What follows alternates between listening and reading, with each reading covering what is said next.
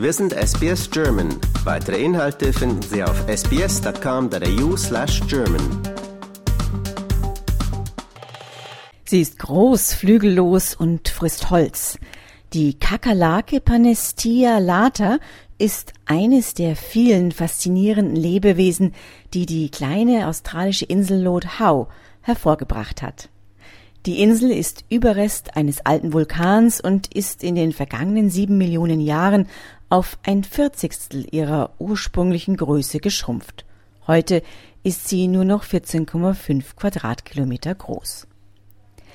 Die Insel in der Tasmansee, einem Stück Pazifik zwischen Australien und Neuseeland, ist völlig anders als das Klischeebild, das viele von Australien im Kopf haben.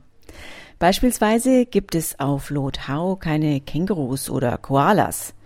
Stattdessen tummeln sich etliche Vogelarten zwischen den Kentia-Palmen und Banienbäumen des Weltnaturerbes, das gerade mal zwei Stunden Flug von Brisbane oder Sydney entfernt liegt.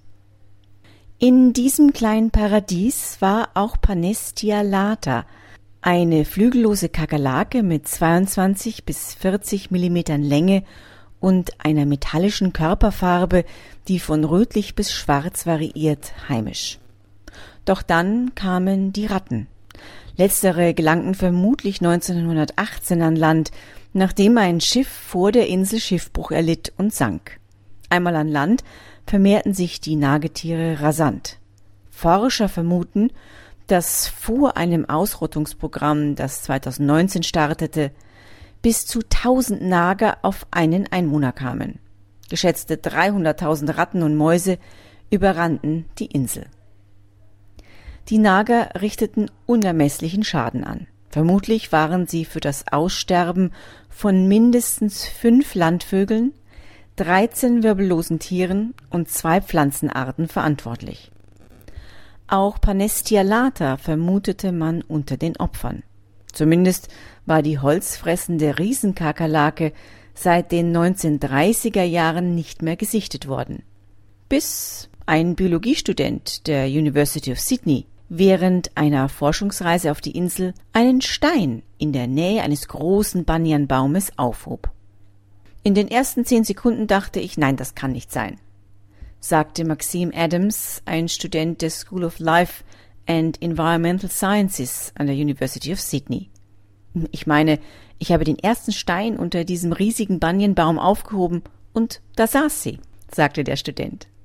Unter besagtem Baum stieß er schließlich auf mehrere Familien der für ausgestorben geglaubten Insekten. Allerdings fand er die Tiere auch nur dort und unter keinem anderen Baum mehr, den er untersuchte. Es sei eine großartige Nachricht, dass die Tiere überlebt hätten, meinte Atticus Fleming, ein Vertreter der Inselbewohner. Lord Howe Island sei ein wirklich spektakulärer Ort. Es ist älter als die Galapagos-Inseln, und beherbergt 1600 einheimische wirbellose Arten, von denen die Hälfte nirgendwo sonst auf der Welt zu finden ist, sagte Fleming.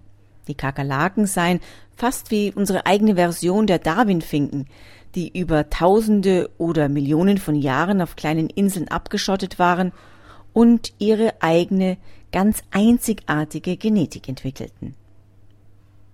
Der Fund folgt auf die gute Nachricht im vergangenen Jahr, dass die eingeschleppten Ratten dank des 2019 initiierten Ausrottungsprogramms, bei dem 22.000 verschließbare Fallen mit Gift rund um die Insel platziert worden waren, weitestgehend von der Insel verschwunden sind.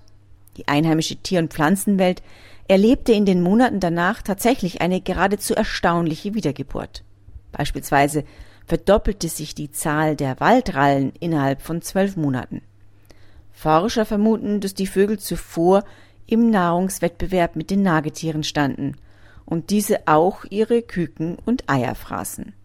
Außerdem registrierte man wieder deutlich mehr Insekten auf der Insel. Vor allem die Grillen entwickelten sich so gut, dass ein Forscher in der Vergangenheit bereits von einer ökologischen Renaissance gesprochen hatte.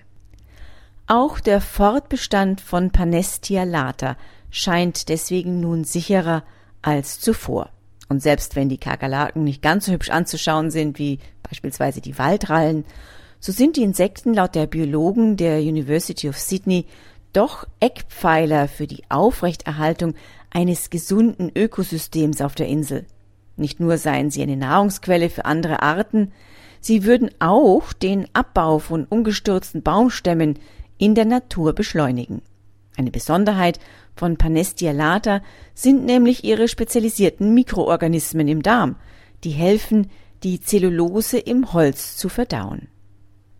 Das war für SBS Radio Barbara Barkhausen. Liken, teilen und kommentieren Sie unsere Inhalte bei facebook.com/sbsgerman.